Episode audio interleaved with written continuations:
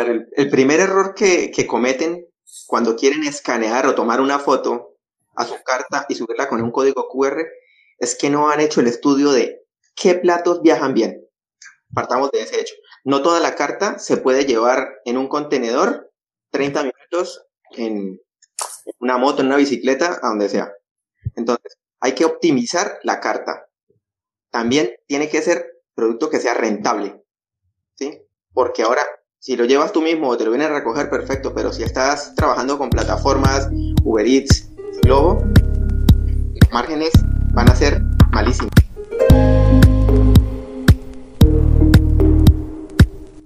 Hola, soy Malcolm Barrantes y estás escuchando Tenedor Digital, el podcast de la comunidad gastronómica apasionada por el marketing digital. En esta ocasión hemos tomado un live que desarrollamos por la plataforma de Facebook. Es un live en el que compartí con dos personas asesores de marketing gastronómico. Uno es Juan de la Torre de Cocinando Cooking Web y Alejandro Pérez de Optimiza tu restaurante. Junto a ellos hemos tocado un tema muy importante en este momento, el menú digital. Y analizamos varios aspectos, no solo en la parte digital, sino también en la parte de eficiencia, en aspectos digitales, económicos, ecológicos y operativos. Te recuerdo que puedes descargar mi curso de cómo crear contenido para negocios gastronómicos. Solo tienes que darle clic al enlace que está en esta descripción, suscribirte y recibirás todo este contenido de forma gratuita en tu correo electrónico. Sin más, te dejo para que escuches todo el episodio. Buenas. Hola, buenas noches. Bueno, buenos días para ustedes los que están en... Estamos aquí en, Centroamérica, yo soy en Costa Rica y ustedes dos en España. España 7 de la noche, si no me equivoco, aquí son apenas mediodía. Estamos iniciando este día y comentarle a las personas que ya empiezan a conectarse que vamos a hablar de menú digital y por qué el menú digital es tan importante en este momento. Bueno, pues este, ustedes mismos saben que eh, la pandemia ha provocado que muchos emprendedores gastronómicos tengan que pasar su carta física a la parte digital y están sucediendo muchos errores, eh, compañeros. Está sucediendo que las personas piensan que es nada más escanear su código, es, perdón, escanear su, su menú digital y subirlo directamente y eso empieza a tener muchos problemas, que es lo que vamos a analizar con ustedes. En la parte digital, ni que se diga también que hay mucha deficiencia eh, al hacer esta, esta estrategia, por decirlo así, obviamente que es muy económica, no tienes que invertir mucho, pero te causa grandes problemas. Invitar a las personas a que empiecen a dejarnos por acá sus comentarios. Ya tenemos por acá a Paula García que nos dice hola, un saludo. Les dejo un espacio para que puedan presentarse, compañeros. Primero, ¿te parece, Alejandro, que empieces tú? Estás en el centro. Perfecto, uy, estoy en el centro. Pues nada, soy Alejandro Pérez de Coriandro. Es un proyecto familiar junto con mi esposa Carolina y nosotros nos enfocamos básicamente en ayudar a empresarios de la hostelería o a personas que tienen la idea de emprender en un restaurante, una cafetería, cualquier tipo de emprendimiento que, que conlleve el manejo de alimentos y bebidas. Buscamos siempre, sobre todo, el tema números, la rentabilidad, por sobre todas las cosas, pero muy enfocado en la parte de sostenibilidad, que es uno de nuestros pilares básicos y en algo que nos apasiona y con lo cual tenemos que ser coherentes, trabajar en, el aspecto de el cuidado del planeta, que al final cada uno desde nuestro entorno y desde nuestro desde nuestra situación y trabajo, pues debemos propender porque este planeta sea sostenible y vivible para los que sigan después de que nos muramos nosotros, que nos vayamos de este mundo. Bueno, yo soy Juan de Cocinando un proyecto con el que estoy con mi mujer Mónica y somos especialistas en operativa de restaurante un poco, es lo que nos ha dado a conocer. Tenemos un canal de YouTube en el que somos bastante activos y subimos vídeos sobre operativa de cocina y operativa de restaurante en general. Y bueno, nuestro campo de expertise es el restaurante, es donde hemos trabajado siempre y es lo que, digamos, lo que nos gusta y a lo que nos estamos dedicando ahora como asesoría.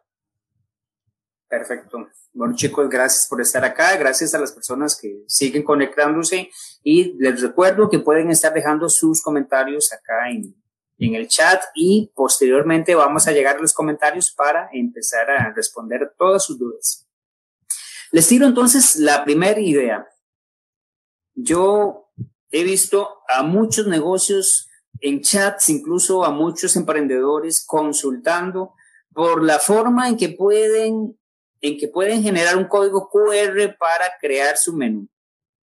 Esto me, me hace a mí pensar, bueno, si están pensando solo en el código QR es porque piensan que ya tienen un menú y que el, el, menú que muchas veces el diseñador gráfico les diseñó, les, les creó, indistintamente si tenía un buen concepto, una buena ingeniería de menú, quieren trasladar eso físico a la parte digital. ¿Qué ven ustedes ahí para empezar como problemas en, este, en esta idea? ¿Te parece, Alejandro, si empezamos contigo? A ver, el, primer error que, que cometen cuando quieren escanear o tomar una foto a su carta y subirla con un código QR es que no han hecho el estudio de qué platos viajan bien. Partamos de ese hecho. No toda la carta se puede llevar en un contenedor 30 minutos en una moto, una bicicleta, a donde sea. Entonces, hay que optimizar la carta. También tiene que ser producto que sea rentable. ¿Sí? Porque ahora, si lo llevas tú mismo o te lo vienen a recoger, perfecto, pero si estás trabajando con plataformas Uber Eats, Globo, los márgenes van a ser malísimos. Y al final te va a salir más caro sacar ese producto porque vas a perder dinero. De por que la rentabilidad de los, en los restaurantes es bastante poca para jugar con un 30% que hay que brindarle a estos. Entonces, ahí ya están cometiendo dos errores básicos, básicos y elementales. Juan.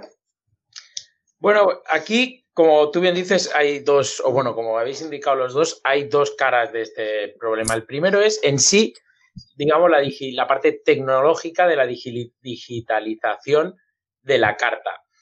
Que hay mucha gente que eh, ha creído que esa era la solución.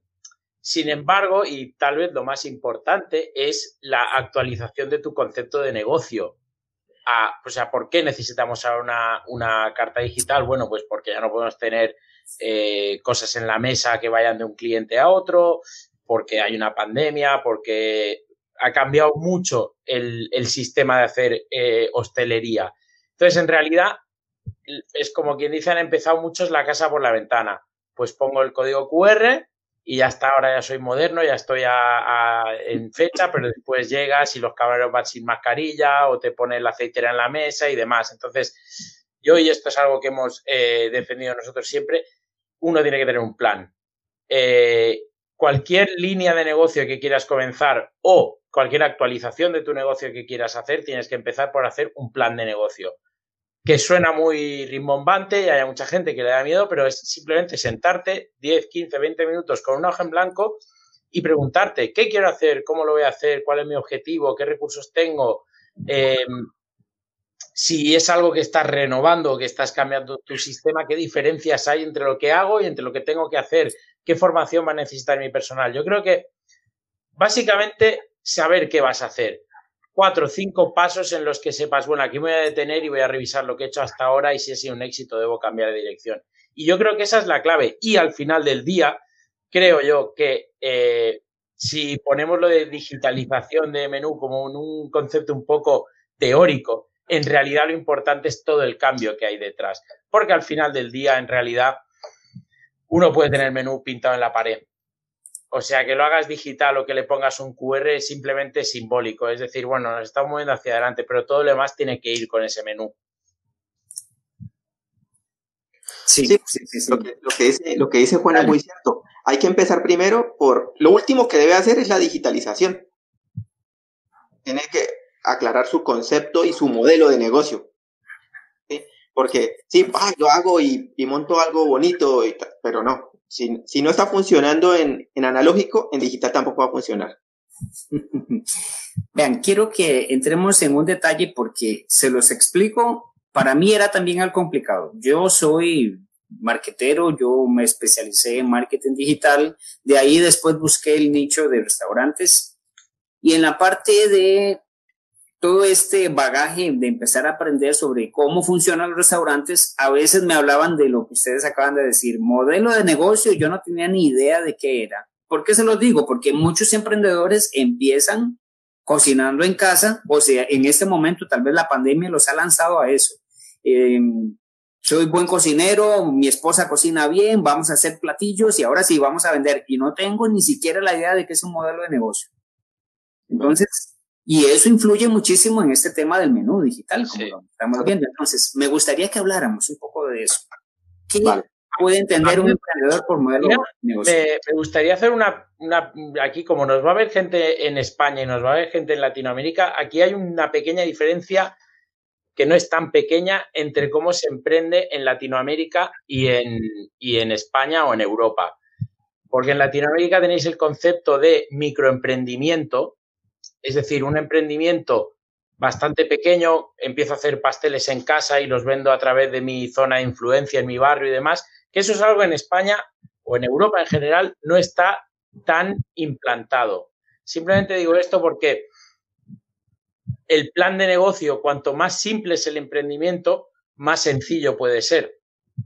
Al fin y al cabo, si tú logras hacer un emprendimiento con un capital muy pequeño, el riesgo es pequeño, por lo tanto necesitas un buen plan, necesitas saber qué quieres hacer, pero tampoco te estás jugando a la vida. Cuando ya te metes en una hora de 200 o 300 o 500 mil euros o dólares para poner un restaurante, entonces ya en realidad tienes que dedicar muchísimo más tiempo al modelo de negocio, porque no es solo algo eh, que es más complicado que tenga éxito, sino que también tienes que planear a mucho más largo plazo, porque el retorno de inversión, por lo tanto, va a ser a más largo plazo. Si yo decido hacer empanadas en casa, me puedo gastar 100, 200 euros en comprar eh, moldes para empanada, un rodillo, una mesa más grande para, o lo que sea, una olla más grande para hacer el relleno. Perfecto. 200, 300 euros vendiendo empanadas lo puedo recuperar en un mes. Pues mi plan de negocio tiene que contemplar seguro ese mes. Más allá, la expansión de ese negocio la puedo introducir o no, o lo puedo dejar simplemente como una idea. Pero si me estoy gastando 500.000 euros en un restaurante, esa inversión, dependiendo de la velocidad de tu economía, en el caso de España, que no se puede comparar a la, velocidad, de economías europeas en general, vamos un poquito más lentos, una inversión de ese tamaño puedes tardar entre 5 y 10 años en recuperarla. Entonces, tienes que hacer un, plan de negocio mucho más grande. Ahora, eh, Alejandro, si quieres empezar tú a, explicar lo que es eh, un plan de negocio. Era, era esto es importante que la gente lo sepa. Sí, sí, sí, sí, clave. Este, es muy importante y clave lo que dice Juan, porque en, en Sudamérica se vive mucho del rebusque y de la genialidad, de tratar de buscar el, el dinero como sea debido a, a la situación. le preguntaron, ¿cómo han sobrevivido a la crisis? Eh, toda la vida hemos vivido en crisis. Entonces la gente es muy rebuscadora.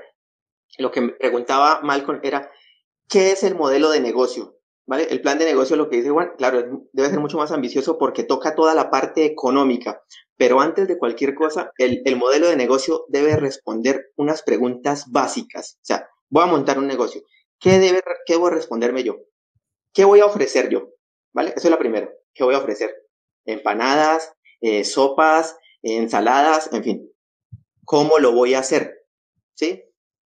¿Lo voy a hacer eh, en un local? ¿Lo voy a hacer tipo delivery?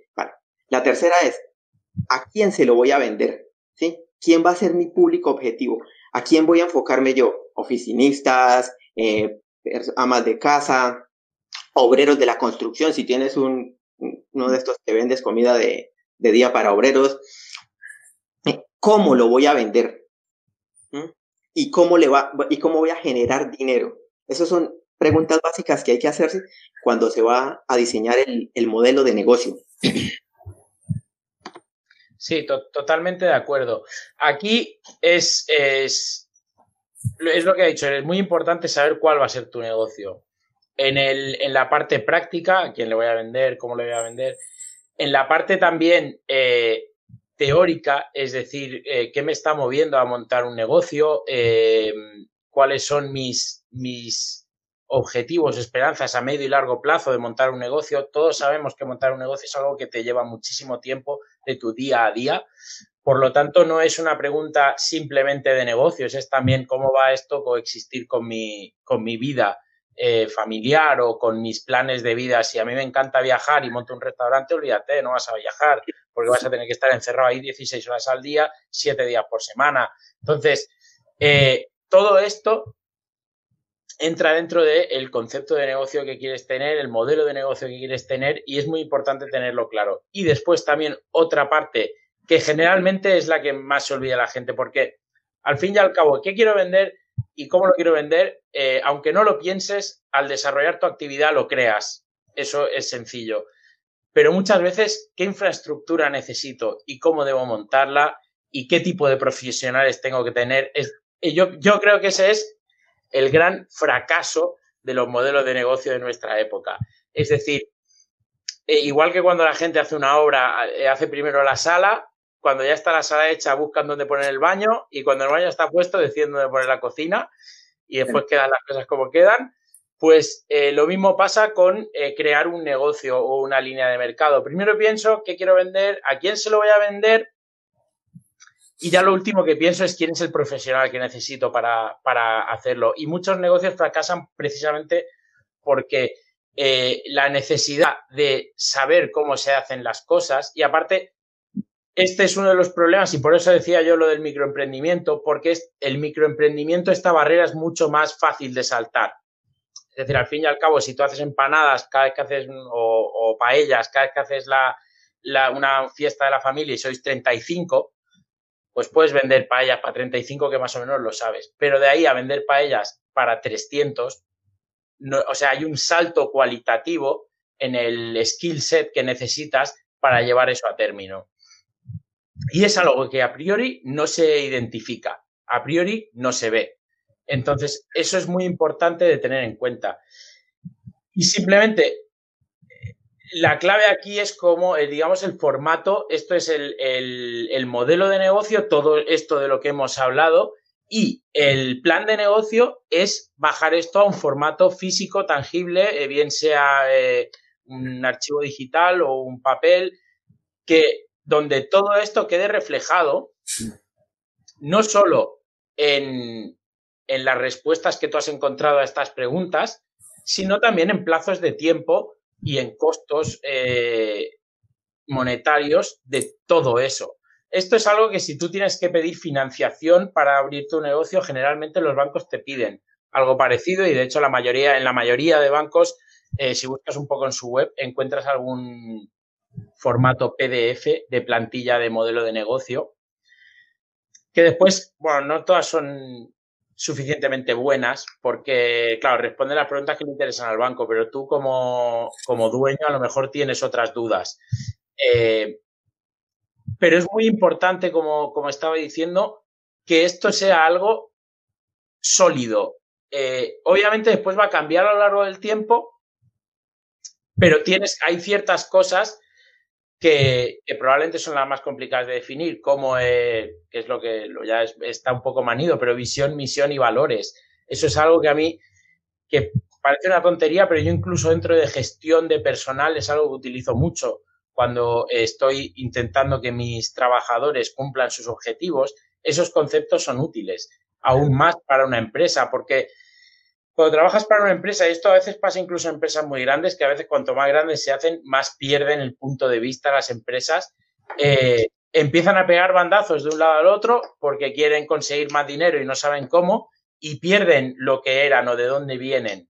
Y eso al final les, les afecta. Yo creo que uno de los éxitos de Coca-Cola o de, o de Apple o de McDonald's o de estas empresas tan grandes es que al fin y al cabo su concepto original sigue vivo en ellas y siguen, eh, entre comillas, guiándose por esos valores. Porque al fin y al cabo, por ejemplo, en el caso de McDonald's, McDonald's salió de la idea de comida, hamburguesas rápidas, efectivas, que la gente venga, compre, coma y se vaya y, haya disfrutado. Y eso lo siguen dando, sigue siendo eh, la idea básica de todos sus productos. Y no es algo tangible a la hora de gestión, es decir, yo puedo decir, voy a hacer paellas y la paellera va a tener 40 centímetros, eso es tangible, pero voy a hacer paellas para que vengan las familias y disfruten y sean felices y, estén más unidas cuando se vayan, eso no es tangible. Pero es un concepto que tiene que dar forma a toda tu estrategia de gestión, de, mm, de, cómo vas a hacer tu infraestructura, cómo vas a imprimir tus menús, de la estética en general que vas a tener. Y eso creo yo que es también muy importante y es la parte más complicada del modelo, tanto del modelo de negocio como del plan de negocio. Muy importante lo que, lo que dice Juan de, del plan de negocio, de llevarlo todo a, aterrizado y, con, con, una misión y una visión concreta. Porque conozco no uno ni dos, sino muchos casos de personas que dicen, no, es que yo he trabajado mucho, muchos años en cocina, he aprendido de unos grandes chefs, voy a montar. Me pido un préstamo sin ninguna estructura ni sin ninguna vaina y voy tirando el dinero por aquí. No, que me surgió cinco mil para la obra, ¡pum! Que allí me ofrecen esto y lo voy comprando aquí una decoración tal. Al final no tiene ninguna estructura y luego eso, ese préstamo hay que amortizarlo. ¿Cómo lo amortiza? Pues con ingresos. Y si no está ingresando, y entonces ya ve, uff, estoy perdido. Yo vendo aquí paellas, pero, pero el vecino de enfrente tiene, tiene, tiene sopas. Voy a vender sopas, pero es que no tiene nada que ver el concepto. Entonces ya la gente dice, ese sitio se putió. Se putió porque es que ya no, no, no tiene una idea clara. están vendiendo de una cosa y de otra. Como especialícese y tire para, por ahí. Si ya ve que no le funciona, pues reestructúrele todo pero no empiece a, hacer un batiburrillo de cosas que, al final van a ser un desastre. Eso, eso es muy común, sobre todo en, zonas en las que hay mucho volumen de negocio, porque, bueno, al fin y al cabo, si hay muchísimos clientes, cuanto más puedas abarcar, que esa era, yo estoy en Barcelona, esa era la, la, forma de actuar, el modus operandi clásico de todos los restaurantes aquí, porque Barcelona es una ciudad muy turística y recibíamos una cantidad absurda de turistas todos los años y era el estilo clásico de abrir, abrir un restaurante, vendemos hamburguesa, paella, eh, pizza, ensalada, boca, todo. Y, y, alguno caerá. Ahora, cuando llegan los tiempos difíciles, eh, los únicos lugares que siguen teniendo faena ahora son, entre comillas, los especializados o los que tenían un carácter o los que se regían por algo, los que tenían un plan los que han ido a ver, bueno, pues a bulto y a ver qué conseguimos, ese tipo de cliente es el cliente más delicado, el cliente más, eh, más difícil de conservar. Los clientes fieles son clientes que no sé, que me gusta la paella o lo que sea y voy todos los días o siempre que salgo voy y como paella. Y ese tipo de parroquiano es difícil de mantener porque tienes que tener un buen producto, una buena calidad y un buen servicio que sea capaz de arrastrar. En este sentido, yo creo que la clave es, y es algo que es muy importante, nosotros eh, hicimos un vídeo hace no mucho, que es el ticket medio y el ticket mix, que son conceptos que deben articular tu plan de negocio. Porque al fin y al cabo, la forma sencilla de tener em, un entendimiento profundo del el tipo de dinero que se mueve en un restaurante es convertirlo todo a número de clientes. Entonces, si cada cliente aquí viene y se gasta 10 euros, si vienen 100 eh, clientes van a ser 1000 euros. Entonces, sabiendo esto, si yo necesito 1000 euros para pagar una semana de operación, pues sé que necesito 100 clientes por semana. Y tendré que hacer los cálculos de cuántos clientes, cuántas sillas tengo en mi restaurante, eh, la velocidad de servicio que tengo, cuánta rotación puedo, puedo generar, porque todo esto es muy importante hasta el punto y como digo, estas son cosas que incluso aunque lleves mucho tiempo, a menos que no hayas tenido ciertos tipos de experiencia, no lo sabes. Los restaurantes de gran volumen, uno de los problemas que tienen en general, que son la forma más sencilla de hacer dinero, porque es producto, eh, el, producto eh, alimenticio que sirves es relativamente barato, es decir, tu costo de materia prima es relativamente bajo, tu costo de personal también es relativamente bajo porque no necesitas personal muy cualificado, incluso si haces eh, atención en barra, como pasa en McDonald's, en Starbucks, son tantos, no necesitas tanto personal. ¿Cuál es el problema en el gran volumen? Que los establecimientos y los materiales que utilizas se destruyen. El costo que tienes en platos, en vasos, en reparaciones de neveras, de maquinaria, es muchísimo más alto. Entonces, y esto lo he visto en reiteradas ocasiones, gente que abre un restaurante de gran volumen y gasta menos dinero en la obra del que debería y a los dos o tres meses empieza a tener problemas de que se le rompe el equipamiento, de que yo trabajé en un sitio y se les cayeron las baldosas a las tres semanas, las baldosas de las paredes empezaron a caerse. Porque eh, al fin y al cabo, si tú tienes 2.000, 2.500 personas pasando por un local, al que eso ahora no es una realidad tan, pero volverá a ser, porque al fin y al cabo, aquí en Barcelona, que es Navidad, estuve el otro día tomando un café en el centro con la familia y estaba lleno a reventar de nuevo. O sea que a poco que las cosas mejoren, los, centros de las ciudades o las zonas eh, de compras van a volver a estar llenas. Y cuando tienes tanto tráfico en un local, la obra, por ejemplo, a lo mejor es más importante que te gastes un poco más de dinero en la obra que en pagarle al tío que te va a diseñar el menú o que en pagar, no sé, cualquier otra cosa. Por eso es tan importante el modelo de negocio, porque eh, te hace anteponerte a los problemas, te hace ver eh, dentro del camino que tienes que emprender qué posibles problemas hay. Obviamente habrá cosas sobrevenidas que no habrás podido eh, anticipar, pero habrá otras muchas que sí. Y ahí es donde estás ganando tiempo, robando tiempo y recursos a esas cosas que ya has planeado para encargarte de las que te, vendrán y no, y no habrás sabido controlar de antemano. Buenísimo, chicos. Miren, este tema está súper interesante. Quiero hacer una recapitulación para enfocarlo nuevamente hacia la parte de, de menú digital. Pero hay algo que ha, salido aquí y que es trascendental de que todas las personas que están viendo el contenido y que lo van a escuchar posteriormente comprendan y es que hablar de un menú digital sin haber primero conversado, definido el modelo de negocios es prácticamente algo que no tiene mucho sentido.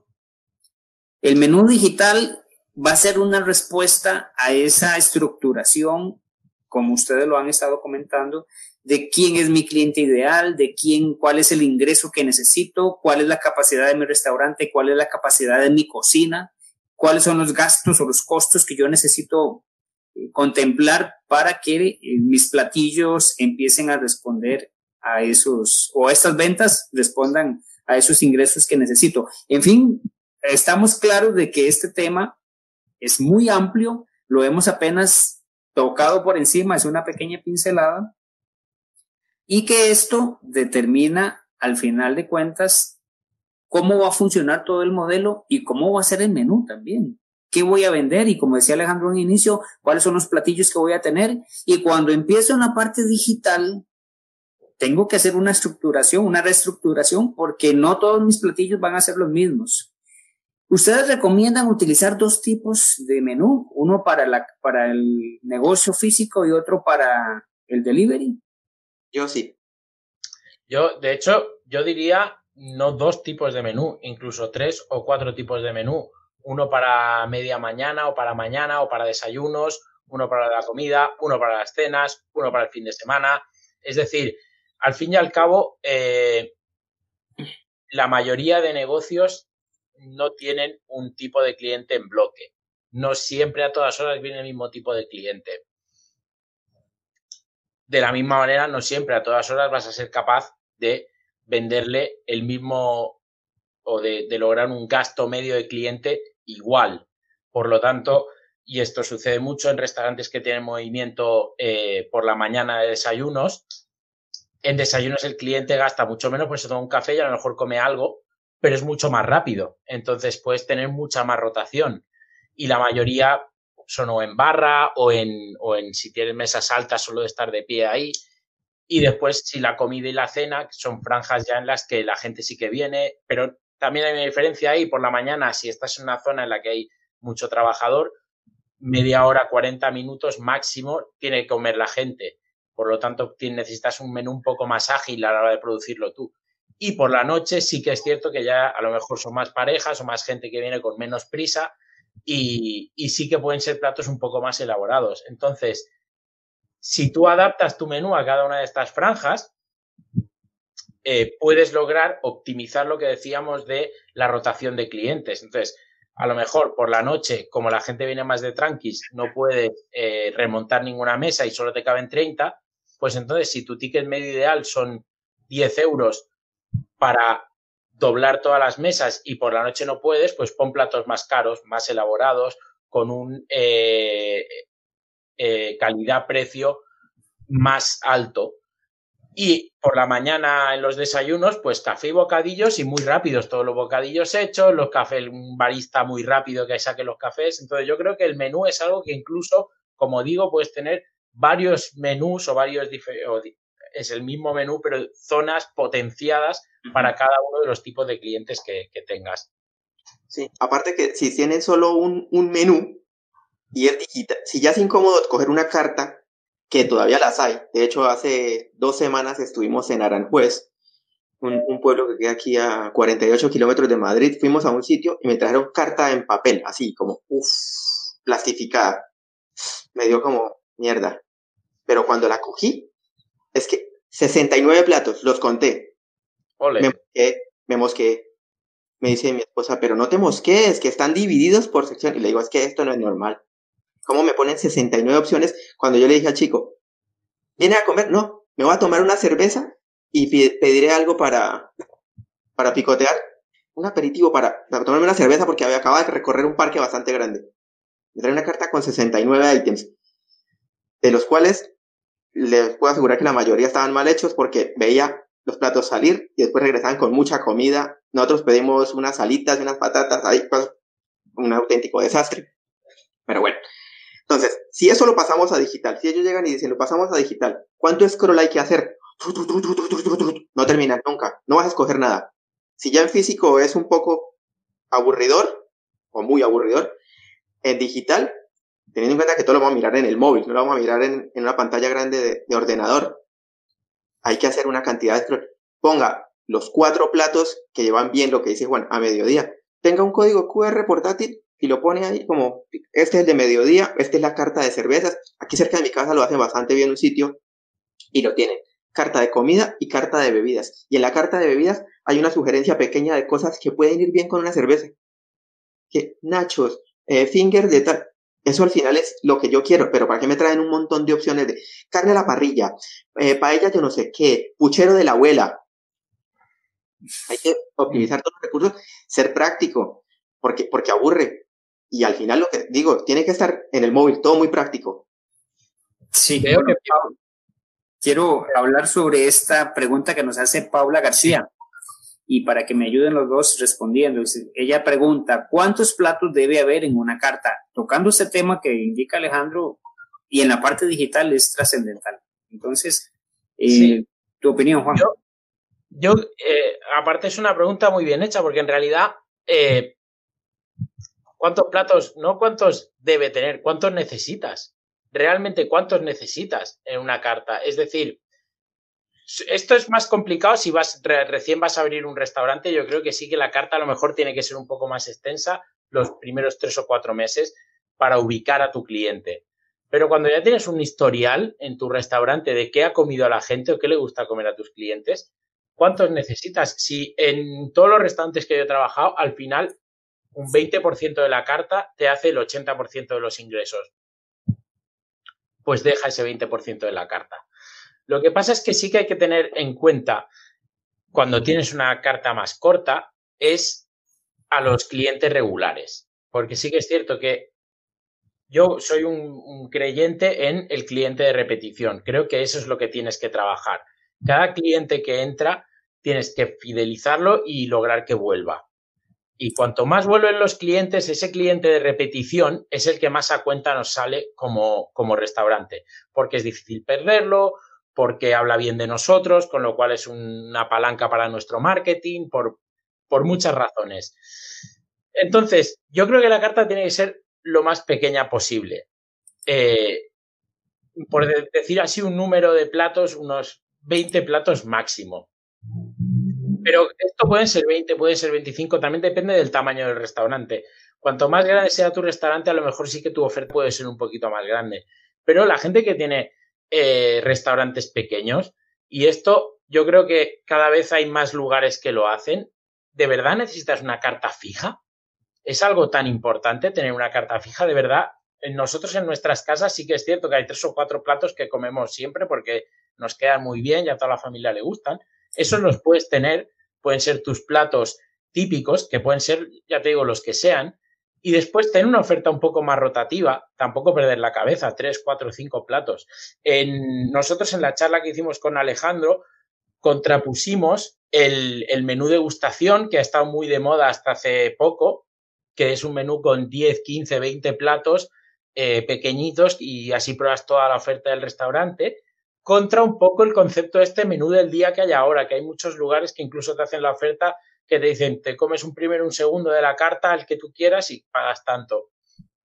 Yo creo que ese tipo de modelo es algo que va a calar mucho y que de cara al futuro, sobre todo en restaurantes pequeños o de barrio, eh, va a funcionar, que realmente tener una oferta fija lo más pequeña posible y después complementala con tres o cuatro o cinco platos al día o cada dos o tres días o por semana o cada 15 días, que vayas variando para tus clientes eh, de toda la vida. Y también escucha un poco a tus clientes, al fin y al cabo. Si, si hay un plato que no vendes por la razón que sea, pues lo quitas. Y te quedas con lo mínimo, porque al fin y al cabo y esto es lo importante. El verdadero problema de una carta muy larga es la logística que implica tenerla en marcha y en funcionamiento. En la cantidad de dinero inmovilizado que tienes que tener en stock de comida y también vajilla, porque aparte está de moda desde hace mucho tiempo, cada plato o, cada, cada preparación va en un plato diferente y al final trabajas en cocinas en las que hay 20 tipos de plato. Entonces es muy importante, por lo tanto, que tu carta sea lo más pequeña posible basado en tu capacidad de producción y de servicio. Y esa es, yo creo, la clave y la respuesta. La clave es qué es lo más fácil para nosotros de hacer. Y por fácil no digo que sea comida mal hecha, no. Lo que estoy diciendo, por fácil de que nosotros podemos dar el máximo de calidad en la mayor cantidad de ocasiones que sacamos esa comida. Y esa es la guía para, saber cuántos platos tiene que tener tu, menú. Sí, eso, eso lo hablábamos con Juan hace como dos semanas que, estábamos y lo hablábamos, que antes del, del COVID ya muchos sitios estaban empezando a utilizar cartas muy cortas por la serie de beneficios que tiene, pero ahora post-COVID la gente se ha unido muchísimo más a los menús cortos. Primero que todo, pues porque no tienen el, la misma cantidad de, de personal están unos en ERTE o tienen plantillas reducidas. Entonces necesitan reducir los, los costos de, personal. Entonces, al contratar menos personas, pues acorto mi carta para que los que estén hagan las cosas muy bien. Me ayuda a mejorar la eficiencia en cuanto a tiempos, en productividad, eh, mil cosas de, todo lo que es la, eficiencia. También ayuda a evitar el desperdicio alimentario, que es un tema que nos, que nos gusta a nosotros bastante, porque al tener un, pocos productos los puedes tener de mucha calidad, puedes estar encima teniendo un control constante de ellos. Puedes hacer producto cruzado, puedes utilizar tomate, que era el ejemplo que poníamos la vez pasada. Pues tomate, vamos a utilizar el mismo tomate para cuatro o cinco platos. Entonces, vamos a poder comprar un buen volumen de tomate a un productor que nos, que nos dé un buen precio y una buena calidad. Entonces, al, al, no, al, no, desperdiciar, al utilizar menos, menos personal, al facilitarle las cosas a los clientes, porque el cliente al tener una carta corta, pues escoge más, más rápido, pues todo eso son, son beneficios. Entonces, lo mismo, el que, el que prefiere una carta extensa, yo le diría que es mejor tener una carta corta con platos justos y muy especializados en lo que, lo que realmente sabe hacer bien, ¿sí? No empezar a, a tirar por, por fuera y teniendo muy en cuenta la rentabilidad, la rentabilidad ante todo. No empezar a tener platos que no, es que este estuvo aquí hace 20 años cuando el restaurante lo inauguró mi abuelito y era un plato insignia, pero no lo pide nadie, primero que todo, y segundo, no es rentable. No, pero es que el que me compra eso, me, se toma una botellita de vino, le, se le justifica tenerlo. Su prima, cuanto más sencillo y minimalista sea todo mejor, más fácil, más bonito, más, más ligero. Perfecto. Chicos, quiero enfocarme ahora en algo también muy relacionado y lo mencionamos al inicio. El menú para el delivery.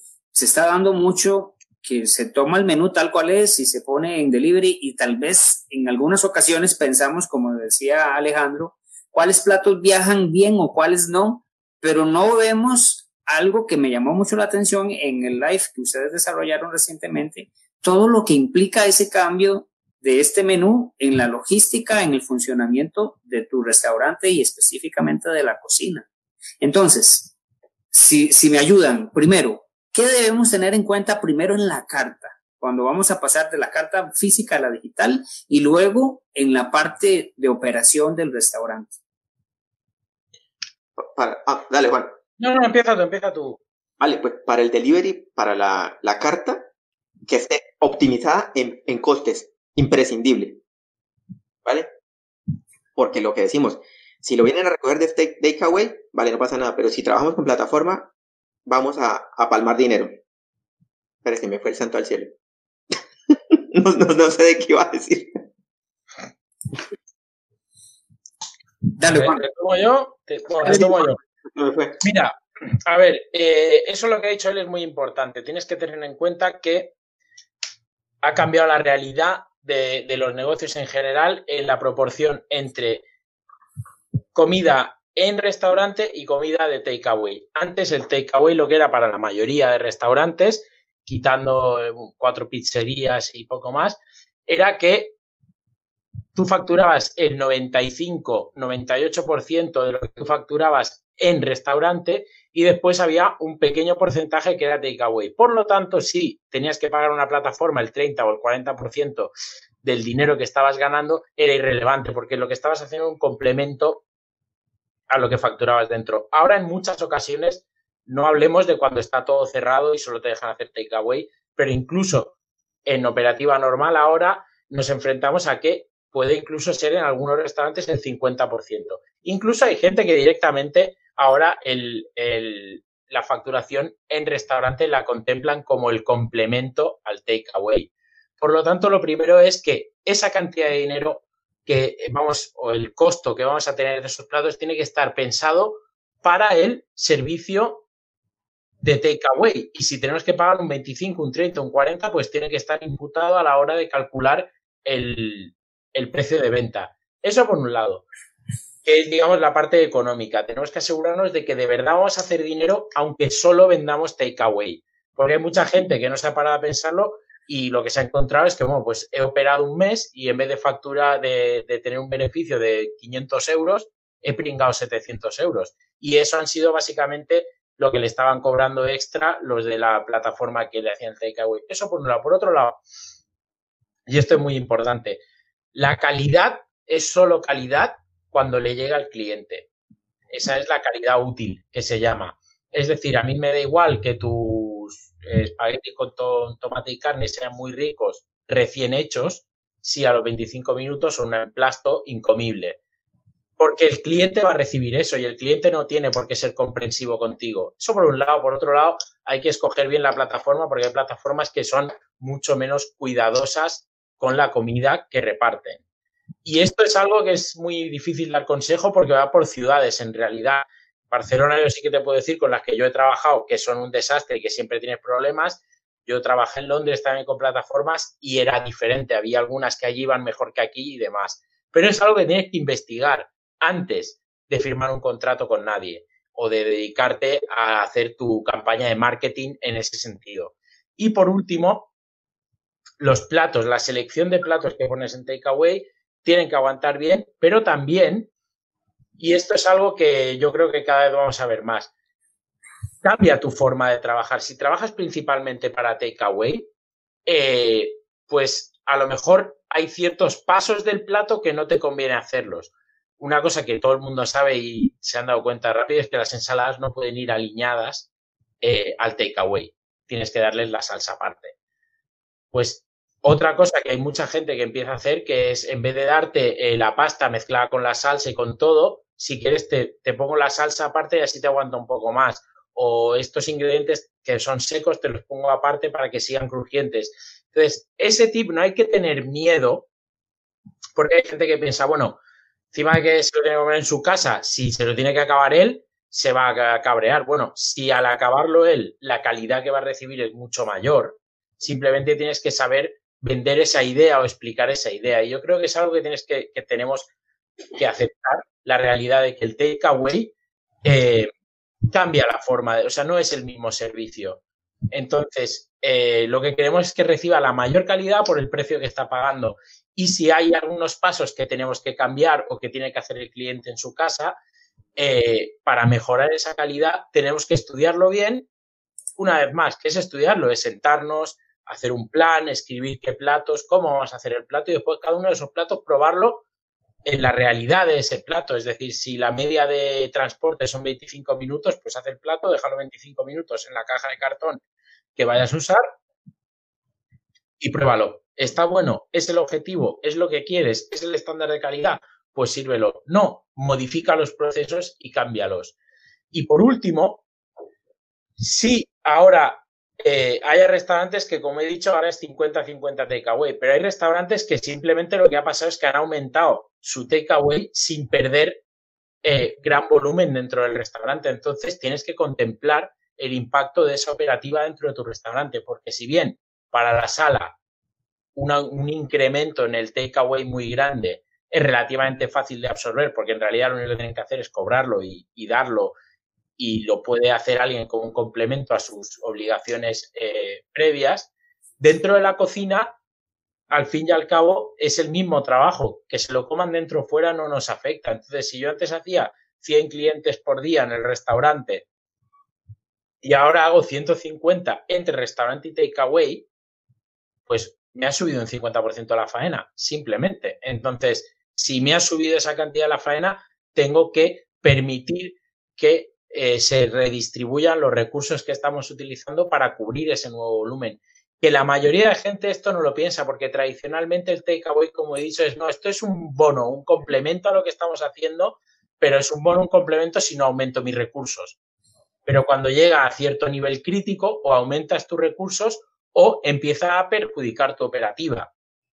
Y eso es lo que no queremos. Lo que no queremos es que el cliente de takeaway, porque al fin y al cabo el cliente de takeaway es mucho más difícil de, retener, de fidelizar y de que sea de, de, repetición. No sé si mucho más difícil, pero bueno, es, la relación es mucho más intangible y difícil de controlar, sobre todo si otra persona lleva tu comida.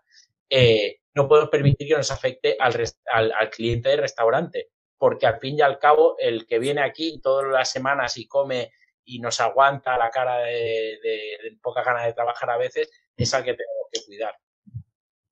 Vale, por, complementar a Juan, que a mí se me fue el santo al cielo y no, iba a decir algunas cosas, pero importante también que tengan en cuenta la infraestructura con la que cuentan.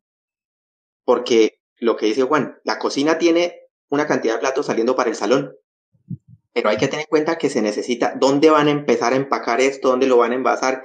Hay que tener un área específica para, para servir esto, para poner las, las bolsas y todo. Entonces, importante, ya que de por sí la mayoría sufren de espacio de almacenamiento y trabajo, tenerlo muy en cuenta y también tener en cuenta no meterse en todas las plataformas, no Deliveroo, Uber Eats, eh, todas las que existen, que cojan una y no hagan contratos blindados a muy largo plazo porque le dicen, no, es que hacemos un contrato por dos años de exclusividad y le vamos a dar las bolsas, las pegatinas, las ta, ta, ta. Prueben lo mejor. Es preferible que las condiciones sean inferiores que el stock para ustedes medir. No por estar en todas las plataformas van a tener más visibilidad digital. Optimicen la página de, de Google My Business. Ténganla siempre con la información para que no todo le venga por, por solo las plataformas, sino que empiecen a generar su tráfico propio que eso es dinero para ellos, no, no, se lo está dando a nadie más. Eso es consejo ya, así como para complementar lo que había dicho Juan. una, cosa que no me gustaría olvidarme, que probablemente no es, no es un punto clave para la operativa de Takeaway, pero que me, me afecta porque es algo que me cabrea muchísimo y me pone muy nervioso, es que tengamos en cuenta que todo el packaging de Takeaway hay que tratarlo de manera muy escrupulosa y con tanto cuidado como a los platos porque a nadie se le ocurriría guardar los platos eh, que va a utilizar en el servicio en un rincón en el suelo con unas Coca-Colas encima, lo que sea.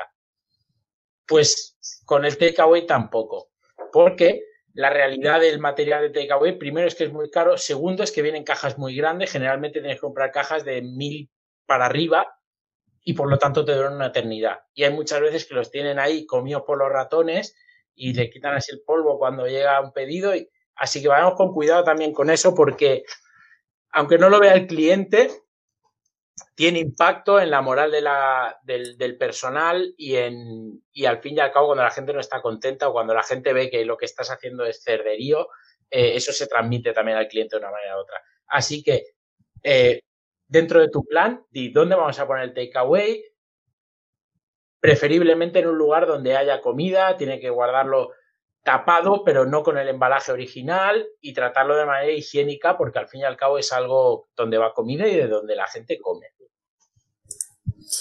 Es, bueno, genial toda la, información que han estado compartiendo. Creo que necesitamos otra, otra conversación, otro, otro espacio para poder continuar con este tema tan interesante, pero quisiera darle espacio en este momento a las personas que están conectadas para que hagan sus preguntas y que de una vez cualquiera de las tres podamos responderles. Entonces, abro este espacio y les pido a las personas que están aquí presentes que nos dejen sus preguntas y con gusto vamos a estarlos respondiendo. Mientras tanto, mientras alguno de los que están por acá pues, haga llegar sus consultas, quiero tocar un tema muy interesante que estuvo conversando Juan y es el hecho de generar, generar tráfico a nuestros, a nuestro menú. No necesariamente tenemos que depender de estas plataformas y es ideal que nosotros también vayamos creando una base de datos de nuestros clientes para que, como también lo ha mencionado, sí, ya regresaste, como lo comentaba también Juan, podamos crear una recompra de, de, nuestros clientes, lo que muchas veces hemos mencionado como fidelización de nuestros clientes. Entonces, este, eh, es importante eso, o sea, no, no enfocarnos solo en una forma de llevar tráfico a nuestra web, a nuestro menú, y empezar a buscar otras opciones en donde nosotros tengamos la, la, la particularidad de poder tener la iniciativa. Yo le digo a las personas que cuando estás en una plataforma de delivery, estás compitiendo con todos los que están ofreciendo sus servicios y además estás compitiendo con la, misma plataforma define a quién va a mostrarle el producto o no. Cuando tú tienes el control, cuando tú tienes la base de datos de tus clientes, tú puedes llegarles directamente a ellos definiendo el canal. Por acá tenemos una consulta de Mari, Marisa. Nos dice,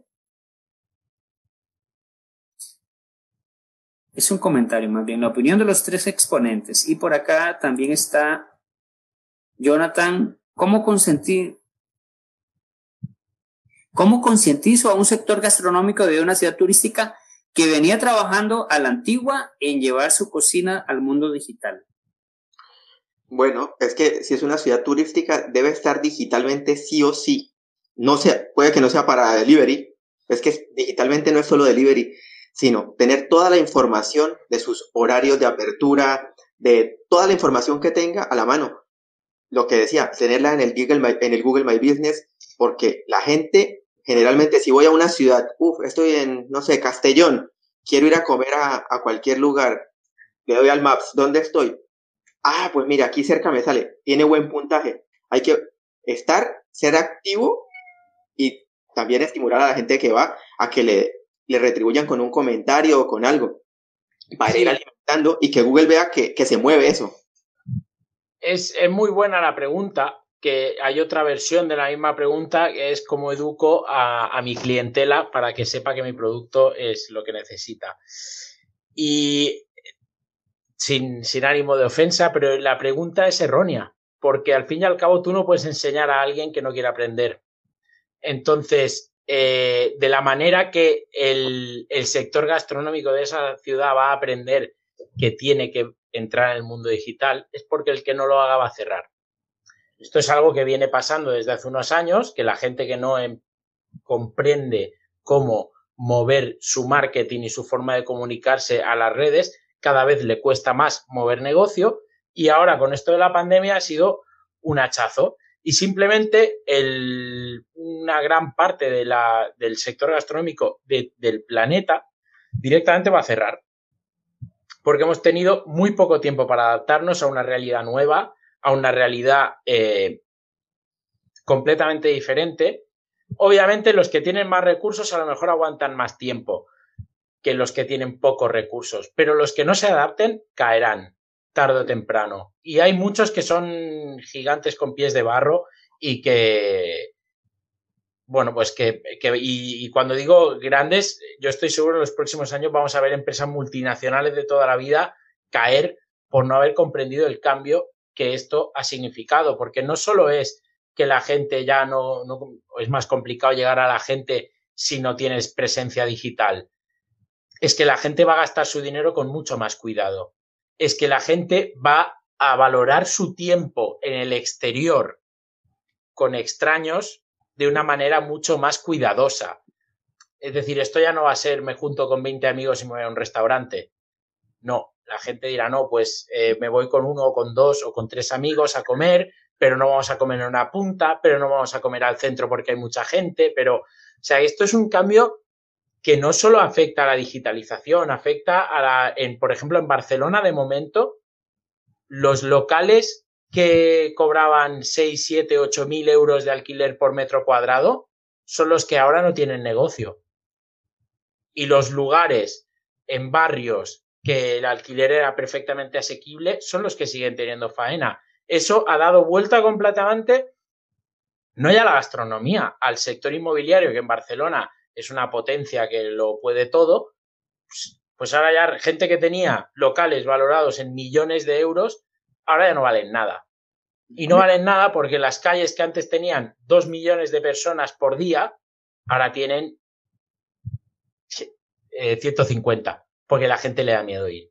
Y esto es así, que probablemente se relaje a lo largo del tiempo, pero que no es el trabajo de ningún asesor o de ningún marketer o de, de nadie, ni explicarle a los dueños de negocio lo que tienen que hacer, ni explicarle a los clientes lo que tienen que consumir. Nuestro trabajo es a los que quieran aceptar el cambio, ayudarles a lograr su objetivo. Porque al fin y al cabo uno no puede luchar contra los elementos.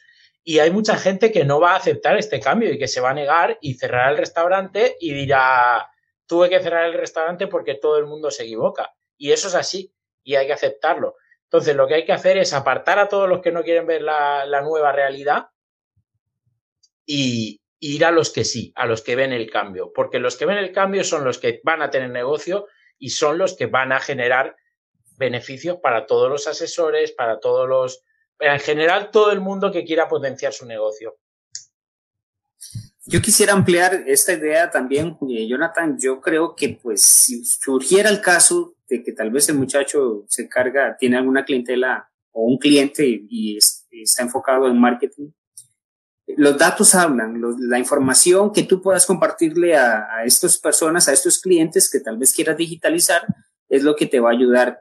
Estadísticas de, del uso de navegación en tu ciudad, estadísticas de cuánto las, de cómo las personas están utilizando sus móviles para hacer compras actualmente, te puede ayudar fácilmente a, demostrar por qué es tan importante la digitalización. Pero así como lo dice también Juan, yo considero que si una persona no está teniendo la necesidad de digitalizarse, va a ser muy difícil de que tú le hagas cambiar de opinión.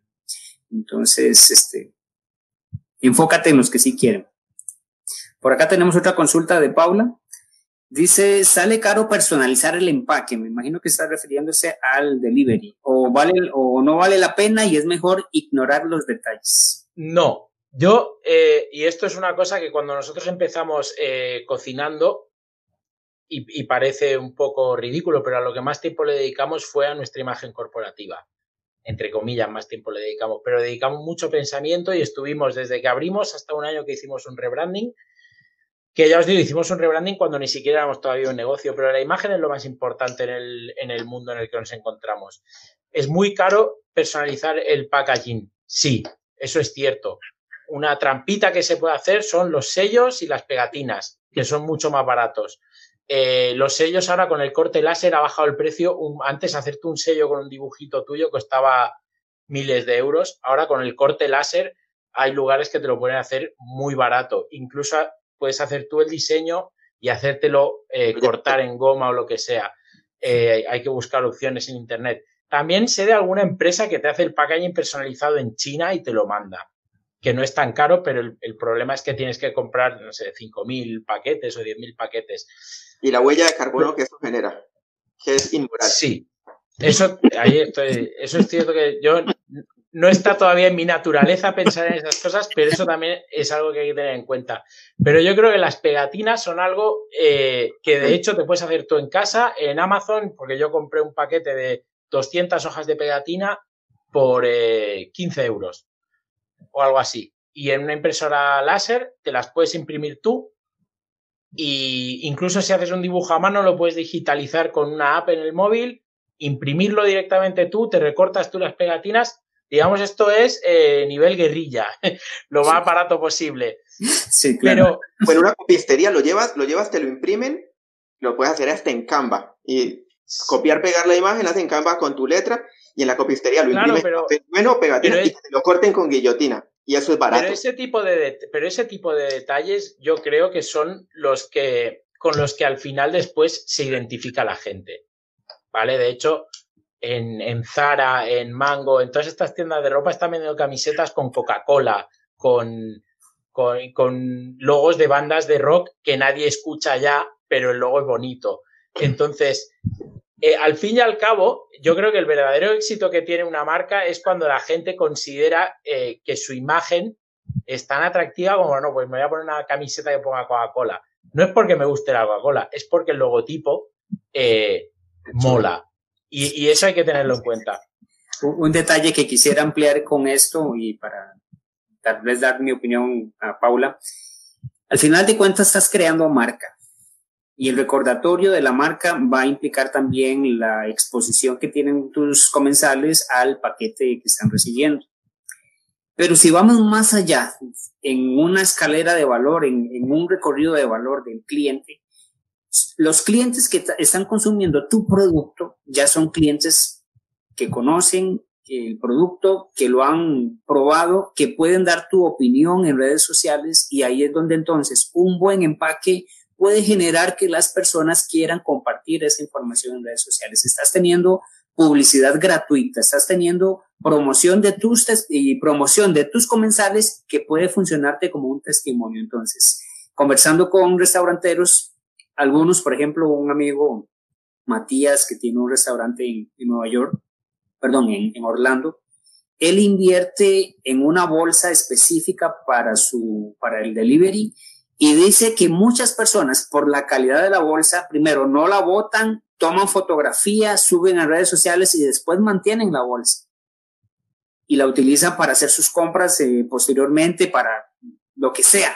Pero estás creando publicidad gratuita. Y el hecho de que te compartan en redes sociales lo van a hacer siempre y cuando la informa lo que recibiste fue agradable. Y el paquete va a determinar mucho esto. Entonces, Dentro de todo este recorrido de valor, los testimonios que puedas generar a través de redes sociales van a ayudar a convencer a las personas que están iniciando este recorrido y que tienen duda. Entonces, tómalo en cuenta. Es muy, muy determinante. También hay estadísticas que indican que las personas que han recibido un paquete con, con un este, diseño agradable tienden a comprar más fácilmente en una segunda compra. No tengo el dato acá, pero superaba el 50% de probabilidades de volver a hacer una recompra. ¿Alguna otra idea para ampliar, chicos? No sé si tienen alguna consulta de alguna otra persona. Por acá tenemos un comentario de, de Jonathan. Gracias, excelente aporte de todos, de, de ustedes, tesos. Y por acá nos indica también Ángel, saludos desde Colombia, muy buen espacio. Si no tenemos más consultas, más comentarios, entonces chicos, me gustaría que, les compartan sus redes sociales a las personas, cómo los pueden encontrar. Voy a, le voy a dar espacio a Alejandro primero para que nos comente. Eh, nosotros nos encuentran en optimizaturrestaurante.com y en Instagram como arroba optimiza restaurante las, las que manejamos básicamente. Ah, en Facebook también tenemos una fanpage, Optimiza tu restaurante. Todas son, todas son la misma. Pero donde tenemos más información es en, en la página web y en, y en Instagram pues vamos subiendo todo el tiempo contenido. Ahorita estamos generando nuevo contenido de errores que cometen la gente cuando está empezando. Estamos trabajando en ello y ya próximamente empezarán a ver el contenido que estamos generando. Muy bien, eh, Juan, por favor, ahora bueno, pues nosotros estamos en, tenemos una web que es www.cocinando.cooking, donde podéis encontrar todo el, material que generamos. Tenemos, somos muy activos en, Instagram, at Cocinando Cooking Web, y en YouTube, eh, que si ponéis cocinando cooking en el buscador aparecemos o si no podéis encontrar links en la web, donde tenemos bastantes vídeos eh, sobre operativa de cocina, gestión de restaurante, también vídeos un poco más filosóficos o de filosofía del trabajo dentro de la hostelería. Actualmente estamos eh, trabajando, hemos hecho una sección de nuestra web donde tenemos organizados todos nuestros vídeos en cursos con la información complementaria que hemos generado para que podáis entrar y lo veáis. Y además de eso, a cualquiera que se registre en nuestro newsletter, que lo podéis hacer en nuestra web, eh, estamos sorteando, que lo sortearemos en dos días, una hora de tutoría gratuita sobre el tema de los cursos que vosotros queráis, da igual en qué parte del mundo estéis, eh, eh pues haremos la, tutoría online. Y bueno, pues eso, estamos bastante centrados en formación, así que cualquier duda que tengáis, por favor, a través de los canales que ya he mencionado, podéis poneros en contacto. Bueno, chicos, es un placer de verdad el poder tenerlos acá. Yo pues también quiero ofrecer mi espacio para que las personas que se están conectando empiecen a seguirnos también en nuestras redes sociales. Pueden encontrarnos como Malcolm Barrantes en todas las redes sociales. En Instagram es donde estamos más activos. También pueden encontrarnos en, en YouTube. Y tenemos una, un podcast que de hecho pues vamos a utilizar este, este audio para nuestro podcast lo encuentran como Tenedor Digital. Nosotros nos enfocamos en marketing gastronómico. Nos hacemos, hemos echado mano de toda este, esta pasión que sentimos por el marketing digital y aplicándolo a negocios gastronómicos. Entonces, eh, chicos, gracias por estar acá. Espero que podamos hacer un espacio como este nuevamente, que para sí, mí por supuesto. es bastante enriquecedor, muy interesante de, este tema han quedado cosas en el tintero, pero los temas son infinitos, porque al fin y al cabo la gestión de restaurantes es un tema bastante complejo. Sí, sí. Ah, ah, hemos apenas tocado la, la, punta del iceberg y pues espero que podamos seguir teniendo intervenciones como esta en Facebook y pues en otros espacios. Agradecerle nuevamente a todas las personas que estuvieron por acá. Nos vemos y gracias nuevamente. Hasta la próxima, amigos. Adiós.